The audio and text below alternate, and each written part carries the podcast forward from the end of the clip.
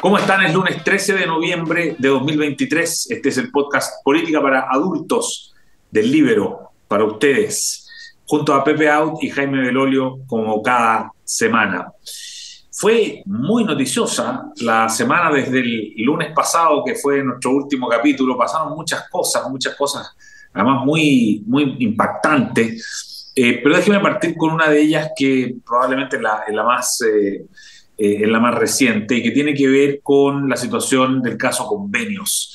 Em, a propósito de una entrevista que dio ayer la diputada Catalina Pérez, eh, de Revolución Democrática, eh, que reencendió el fuego de este caso que, que, venía cocinándose como a fuego lento, la verdad, desde, podríamos decir, desde mediados de junio, que es cuando estalla, pero sabemos que las raíces del escándalo vienen de mucho antes. Y precisamente el tema de las fechas en que se conocieron eh, los antecedentes, en que se informó al presidente y sobre todo en que no se informó al ministro eh, Carlos Montes, el ministro de Vivienda. Hoy el ministro Montes habló de este tema y una de las cosas que dijo eh, se relaciona con, con algo que dijo Pepe Auta ayer en televisión, porque dijo el ministro Montes, yo me estaba retirando. El ministro Montes eh, fue varias veces elegido el mejor diputado, la verdad es que tenía un prestigio eh, bien armado durante su larga carrera política, eh, y él dijo algo así como hoy, ¿no? Este, en la mañana dijo algo, algo como, yo me estaba retirando, como yo me estaba retirando bien, y me pasa esto. Bueno, ayer Pepe Out, en, un programa de televisión, en, en Canal 13, en Mesa Central, dijo, yo le dije a Carlos Montes cuando estalló esto, eh, que se retirara ¿ah? y que dijera me engañaron y, retírate, ¿ah? retírate arriba y, no abajo. Eh, imposible, Pepe, eh, pedirte que nos comentes de esa situación y si crees que ya es tarde para ese, ese retiro digno, en gloria, no sé cómo llamarlo, de Carlos Montes. Creo que es tarde, que es demasiado tarde. Jaime compartirá conmigo eh, Carlos Montes, cuando yo ingresé al, a la Cámara, él era diputado en Hacienda, y para mí era el principal referente, ¿ah? porque es uno de los pocos diputados, era uno de los pocos diputados que combinaba de manera armoniosa y perfecta un muy buen rol legislativo con un muy buen rol de presencia territorial. Eso es muy raro, normalmente los buenos legisladores son malos territoriales y viceversa. ¿ah? Pero él conjugaba las dos, las dos ramas de la actividad. ¿ah? Para mí fue verdaderamente un, un, modelo. Y, y, él, él fue, diría yo, em, víctima de los, del halago de la nueva generación, porque la nueva generación política lo, lo excluía de, sus de sus diatribas, ¿ah? digamos, todo el resto menos Carlos Monte. Y bueno, eh, tú sabes el efecto que tiene eso sobre las personas. ¿ah? Y, Carlos, que había decidido retirarse, terminar arriba ¿ah? eh, su, su senaturía, porque tú sabes, él tuvo varias opciones de ser candidato a senador, finalmente no lo fue, y al final cuando lo fue ganó. ¿ah? Y, pero fue, ¿cuánto? Casi 30 años diputado y, y 8 años, iba a ser 8 años ocho años senador. Entonces, eh, lo invitan, dudó mucho, finalmente acepta para colaborar y, en el momento que ocurre esto, a mí me pareció, eh, él lo pensó, ¿ah? me confesó que lo pensó. En renunciar. yo no se lo aconsejé en el momento. ¿ah? Le dije, pensé que, que ibas a hacer esto, después de ocurrido pocas semanas después. Y, me dijo, lo pensé, ¿ah? porque, porque era una manera de, de, cerrar. ¿ah? O sea, yo vine aquí porque les creí y me decepcionaron. Y él habría, francamente, salido por arriba. ¿ah? Eh, y, va a salir, porque terminará saliendo sin duda, eh, mal, o sea, una, con una mancha en una carrera política impecable. Impecable, completamente impecable y, brillante. Muchos pensaban que, que, podía haber tenido eh, incluso mayor proyección, pero, pero, pero claro, no, no es un político particularmente ambicioso ni particularmente arriesgado. ¿ah? Eh, y para mí es una, es una pena lo que, lo que le ha ocurrido de verdad. Eh, yo lo veo más como víctima. Ahora, la política está llena de víctimas, porque uno es víctima, eh, tú sabes, a veces tú le pegas a la, es como el pulpo, tú le pegas a la bola 4 y cae la 14. ¿ah? Y en este caso es eso, o sea, al final eh, te habla también de la desconexión de las autoridades.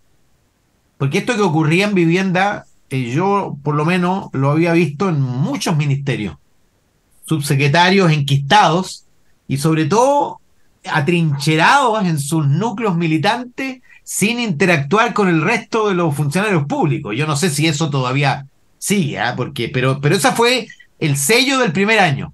¿ah? Por una mezcla de desprecio y de inexperiencia y de temor también, ¿ah? seguramente. Eh, pero los demás veían esto como desprecio.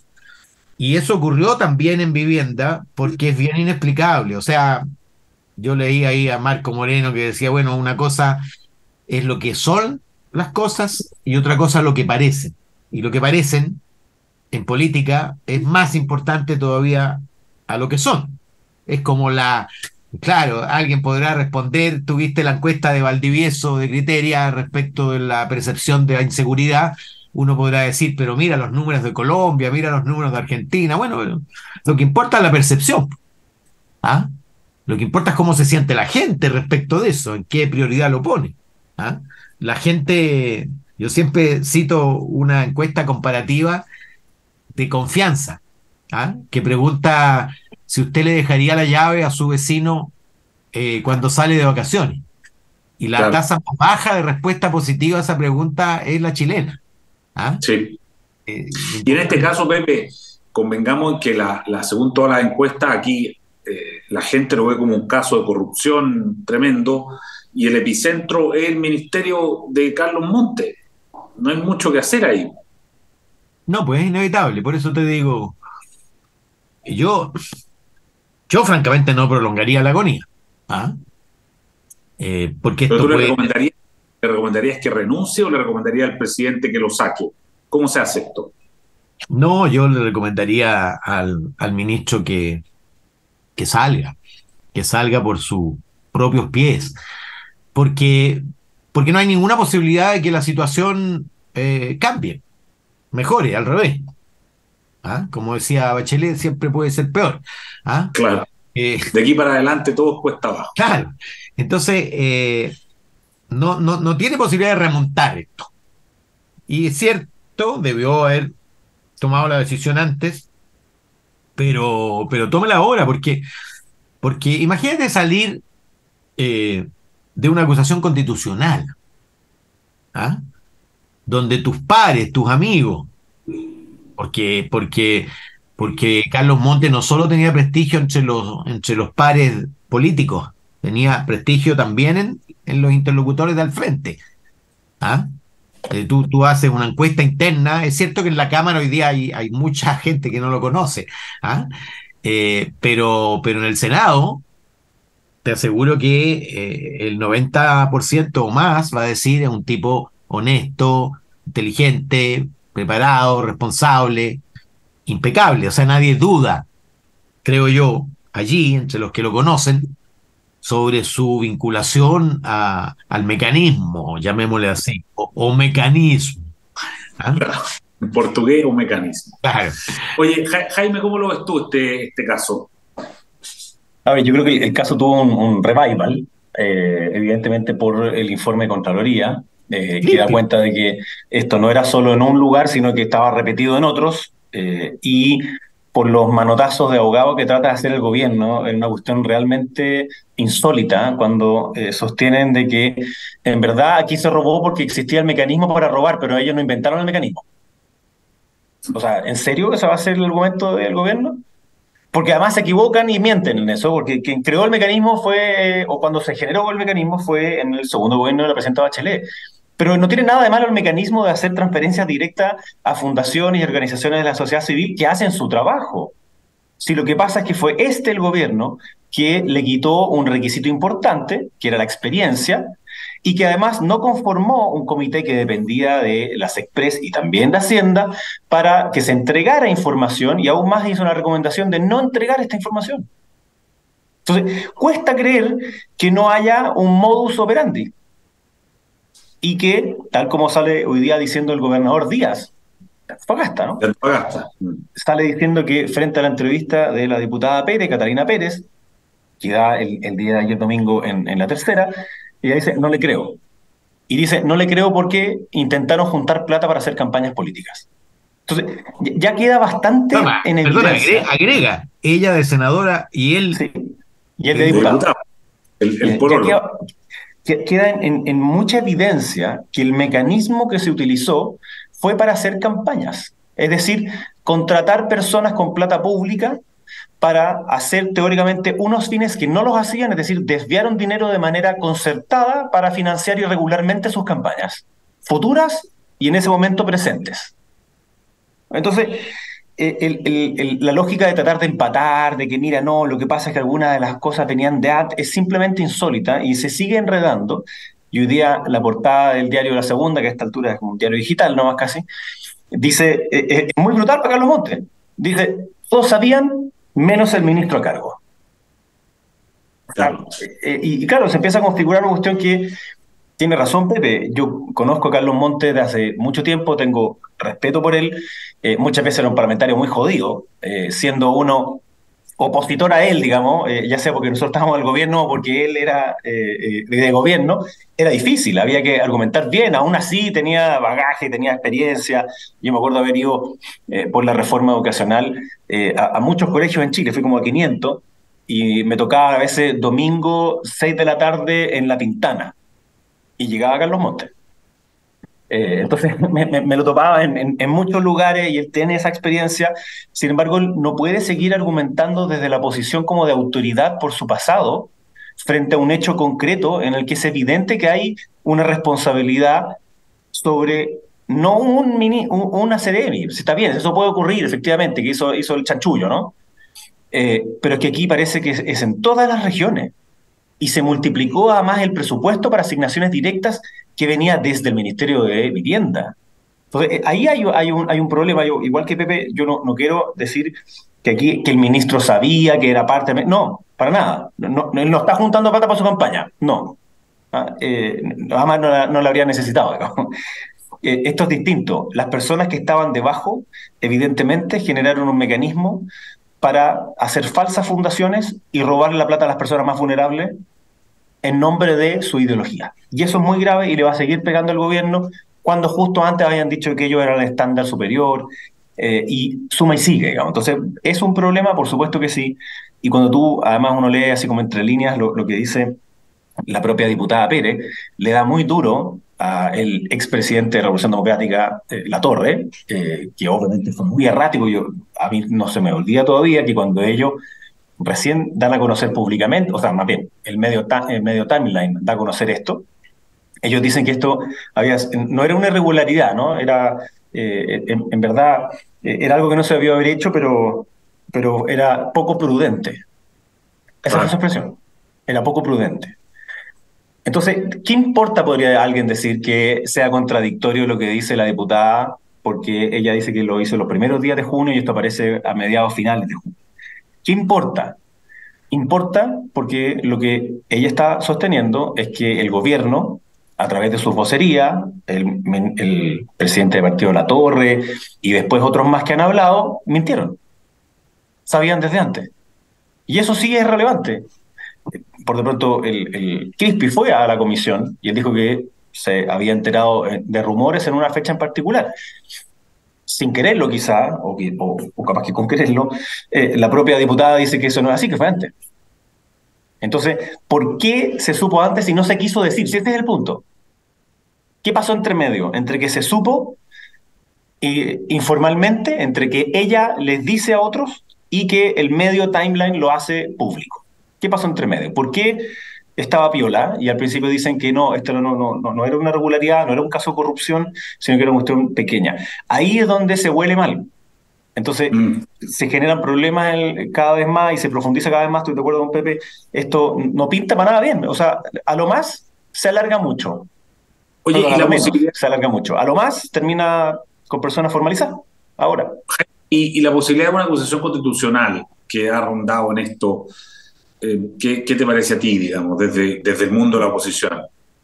O sea, en la medida que el gobierno trata de seguir culpando a otros del acto de corrupción que ocurre bajo sus narices, de sus militantes, para financiar su política, evidentemente es que hay más posibilidad de una acusación constitucional. Y el informe de Contraloría es clarísimo, ¿no? Eh, entonces, porque es, como que no se quisieran hacer cargo de lo que está pasando. Eh, y, obviamente la lógica del empate que han tratado mucho de querer hacer con cualquier cosa que aparezca, está bien, yo uno lo entiende al, calor electoral, pero aquí tiene que hacerse cargo de verdad. Eh, y, la salida del ministro Jackson fue muy dolorosa para el gobierno. Por supuesto, tiene que ver con este caso. No era solamente con respecto a este caso, porque el ministro Jackson no, estaba metido en ninguna de, de las fundaciones, digamos.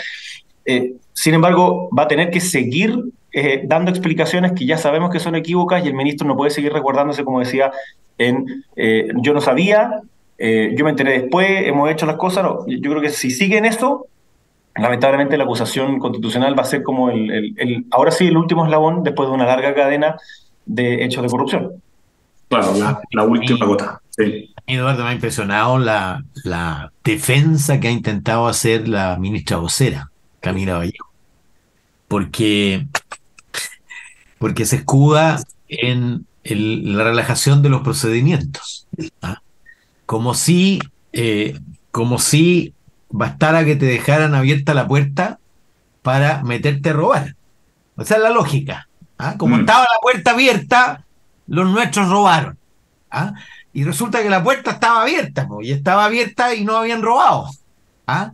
O no se había convertido, digamos, en una operación masiva de, robo. No, no, estoy descartando la posibilidad de que haya, por supuesto, irregularidades previas, eh, pero ocurre de manera masiva, sistemática, eh, en una seremía controlada por RD, con una directiva de RD, con Ceremis RD, ¿ah? probablemente algunos no son del núcleo, pero la mayoría ¿ah? Eh, de, de, los Ceremis son vinculados, lo que, lo que te muestra una intencionalidad. ¿ah? Eh, es difícil de... Ahora, lo que hay que preguntarse, creo yo, porque lo que es evidente primero es que hubo una estrategia de ocultamiento. ¿ah? Lo que a mí me parece francamente eh, estúpido en primer lugar. Estúpido. Están todos los manuales que, cuando tú descubres un caso así, tú tienes que exponerlo. ¿ah? Tú tienes que llevar el control de la situación. ¿ah? Y no ir respondiendo cada vez a las cosas que van saliendo. Es de un amateurismo eh, francamente la teoría del salame le sirve a la oposición, no, no, no al que está en, el problema. Obvio, obvio. Ah, eh, entonces, la pregunta es, si esa estrategia de ocultamiento fue una decisión tomada por la subsecretaria o fue una decisión tomada por el núcleo de dirección gubernamental. ¿Ah? Y ahí, claro, eh, Crispi declaró que había hablado con la subsecretaria y que la subsecretaria estaba enterada. Eso coincide con lo que dice Catalina Pérez, que le había informado hace rato. ¿ah? Lo que uno tiene que preguntarse, eh, y, Jaime tiene experiencia de gobierno, es qué hace una subsecretaria o un subsecretario con una información de ese calado. ¿ah? Eh, me imagino yo que en un gobierno cualquiera, lo primero que hace es informarle al ministro. Ahora ella misma ha señalado, y el ministro yo también le creo, pero ella misma ha confirmado que no le informó al ministro, lo que te revela la falta de afiatamiento del equipo en primer lugar y la desconfianza política, seguramente, en segundo lugar. Pero si no le informó al ministro, uno tiene que colegir que le informó a alguien. ¿Ah? Y si no le informó al ministro porque seguramente no tenía confianza política, tiene que haberle informado a alguien con quien sí tenía confianza política. ¿Ah? y ahí me calza Crispi. Claro. Me calza, la torre, por supuesto, que, que, hemos estado enterándonos que sabía. ¿ah? Eh, lo que no me calza es que, es que la torre no le haya contado al principal eh, actor de gobierno de RD, que era Giorgio Jackson. ¿Ah? Y que en, caso de, en caso de haberle informado que esto no se haya discutido en el núcleo central en torno al presidente, cualquiera sabe que esta cuestión te va a terminar llegando. Porque, porque no se trata como ocurre, ocurre, ha ocurrido antes, ¿ah? que en una seremía de allá de una región están robando. ¿ah? Pero, pero aquí no es una seremía cualquiera de una región cualquiera. Esto se debe haber resuelto en los pasillos después de la reunión de la mesa directiva de Revolución Democrática. Porque los principales actores formaban parte del núcleo de dirección. ¿Ah? Claro. No es que alguien así en la periferia. esto es en el, en, el, en, el, en el núcleo principal de dirección de un, de, un partido.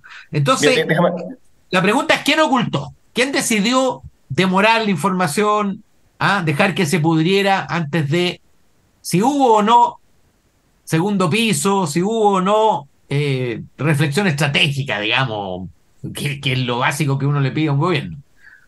No, yo te iba a decir que déjame agregarle un, factor que, que, lo, mencionamos poco, digamos, eh, que es que además del caso mismo, una cosa que te demuestra si es cierto que el, ministro no supo, que la subsecretaria no le cuenta, es porque hay otro elefante en la cena, que es la pelea interna, intestina, entre el socialismo democrático y el Frente Amplio.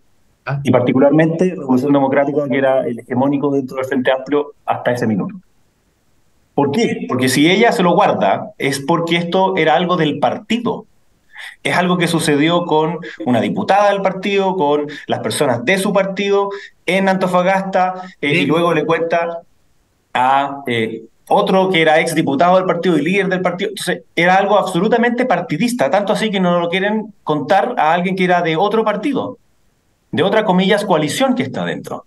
Entonces, eh, esa yo creo que es una de las razones que uno puede esgrimir para explicar por qué sale el Partido Socialista tan fuerte diciendo nosotros lo defendemos al ministro Monte, digamos a Nil, el ministro Monte se siente confiado, dice yo no voy a renunciar, es porque esa batalla es una en la cual entre los pasillos también las personas del socialismo democrático dicen ¿y por qué nosotros vamos a tener que defender esta? Claro. Entonces, haya una y, de nuevo, eso hace que, eh, curiosamente, digamos, que haya, haya sido vocero de todo este problema es el ministro de Justicia, que actúa como el abogado defensor del gobierno en vez de ministro de Justicia. Que era para mantenerlo fuera de la moneda, pero esto no puede mantenerse fuera de la moneda cuando lamentablemente está allí. Está allí. Entonces, eh, la, solución que dice Pepe, obviamente, eh, eso no acaba con el tema de democracia viva, o el caso de los convenios, porque va a seguir largo, pero, pero sí atenúa el efecto que tiene más permanente sobre el propio Ejecutivo, porque mezcla, digamos, eh, a lo que pasa con el socialismo democrático, su permanente tensión con el bloque más de izquierda y particularmente con eh, el Frente Amplio. Oye, nos quedan pocos minutos, pero eh, no, no quería no tocar el, tema de los secuestros. ¿ah? Yo creo que es un tema que está generando mucho impacto en el país, lo vemos en las encuestas, lo vemos en las informaciones de prensa, eh, y, nada, yo creo que es, ineludible. Eh, Pepe, eh, ¿cómo lo ves tú? ¿Cuánto le puede influir al gobierno? Dicen que de todo esto, estos casos de corrupción, en fin, el tema olímpico de los cubanos, lo que de verdad le puede influir al gobierno electoralmente es el tema de esta ola de secuestros. ¿Tú estarías de acuerdo con eso o no? O sea, lo que pasa es que electoralmente yo no, no veo que el gobierno está en juego. ¿ah? Eh, lo que está en juego, y claramente tú lo observas inmediatamente, eh, es que el veranito de San Juan, del clima de unidad y de bandera y de celebración, obviamente cede lugar inmediatamente a las urgencias del presente y estalla fundaciones y, aparece, eh, aparece el, los secuestros que estaban, que existían, ¿ah? soterradamente a personas, eh, sobre todo entre ellos, entre miembros de la comunidad colombiana, ¿ah? y ahora se extiende y, por lo tanto, claro, explota.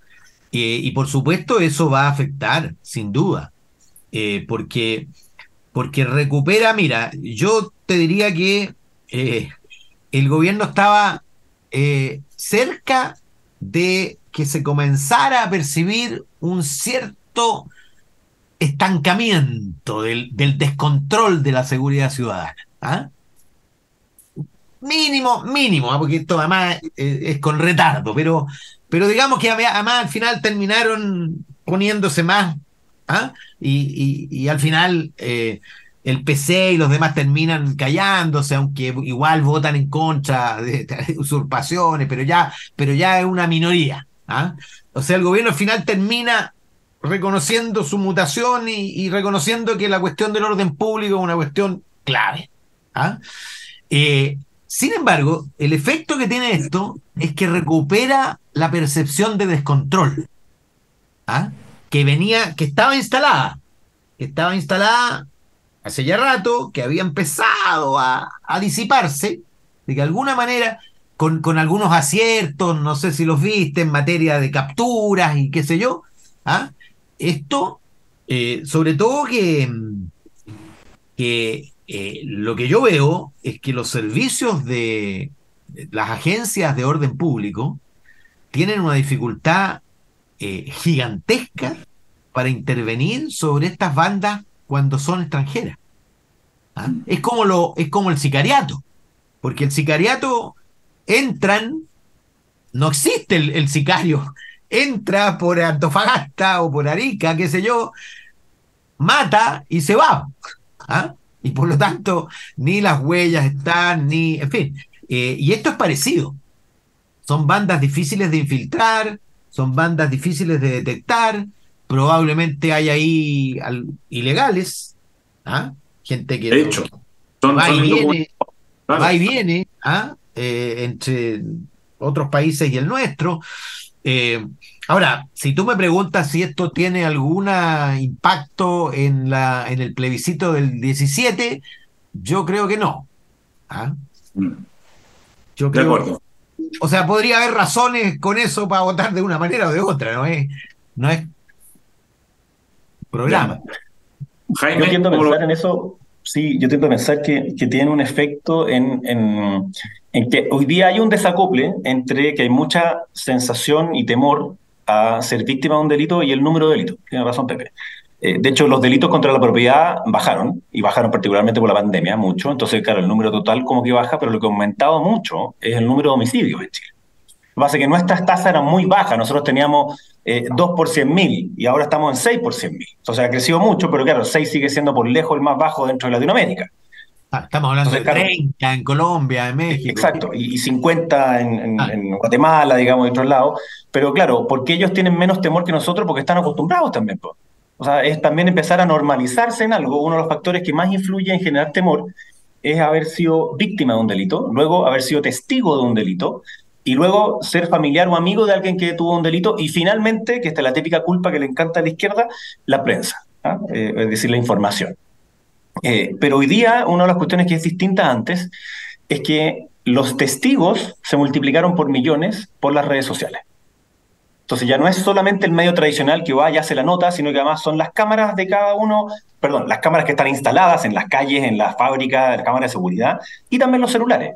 Entonces, eso hace que se multiplique la sensación de temor y eso sí creo que eh, le juega en contra al, gobierno.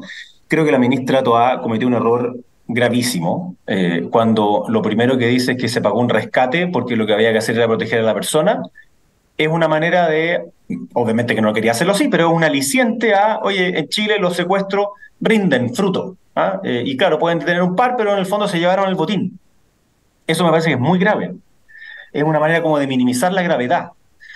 Y lo, que hemos visto ahora es que se han hecho más, más análisis sobre los datos. Eh, Pepe algo decía, ¿cierto? Que han aumentado mucho. Al principio eran entre las mismas bandas de crimen organizado, o sea, se han quitadas, digamos, que secuestraban a unos y a otros. Eh, y a nivel nacional, dice Carabineros que aumentó de 500, perdón, la Fiscalía, de 500 a 800 denuncias. Y la PDI metropolitana decía que tenía 101 denuncias, de las cuales 38 eran reales y 15 estaban en investigación. O sea, si ya de las 800 es un tercio, eh, estamos hablando de 200 y tantas, o sea, es mucho. Es mucho, es, obviamente un, delito, el, secuestro extorsivo y otro, es, un delito grave que ha ido en alza. Eh, y por supuesto que hay que meterle diente no solo al secuestro, que es el, es el síntoma de la enfermedad grave, que es el crecimiento del crimen organizado. Y ahí ese es el que parte así y, después ya obviamente se mete con autoridades. Es la lógica de comprar conciencia, es la lógica de corromper al otro. Entonces, esto tiene que ser una señal de alerta muy grande en meterle no solo ojo, mano, sino que ver cuáles son las vías por las cuales se puede realmente eh, luchar contra el crimen organizado, que a veces está mejor organizado que las propias policías. Y para eso se necesita de verdad que nos saquemos las antiojeras y los fantasmas de la inteligencia, que todavía siguen eh, estando presentes a tal punto que nuestra ley de inteligencia es muy básica, y también, lo han hecho otros lugares, no necesariamente esta es la mejor fórmula, que haya un, comando especializado contra el crimen organizado, que eh, pueda reunir eh, información que se tenga a nivel nacional para ir persiguiendo estas bandas que están relacionadas, valga la redundancia, por algo, por algo son organizadas, eh, para poder atacarlas donde hay que atacarlas. y el, seguir el dinero es una de ellas, pero no es la única. Entonces, no, yo creo que esta es una señal de alerta y creo que el gobierno no está tomando suficientemente el, peso a lo que tiene y efectos políticos en este caso yo creo que más bien alimenta la idea de eh, inseguridad y la regla que a mí me carga, digamos, que es la vinculación de migración con delincuencia. Entonces, si este tipo de cosas no se atacan en su momento, se genera todavía más resentimiento en torno a esa, ese vínculo. Entonces, es importante, de nuevo, ponerse muy firme contra el crimen organizado y veo que todavía no está, el gobierno no le ha puesto su urgencia tema que nos va a acompañar seguramente y lamentablemente por un tiempo. Jaime Belolio, Pepe Out, Política para Adultos, muchas gracias, que tengan una gran semana. Muchas gracias. El libero, la realidad como no la habías visto. Haz que estos contenidos lleguen más lejos haciéndote miembro de la red Libero.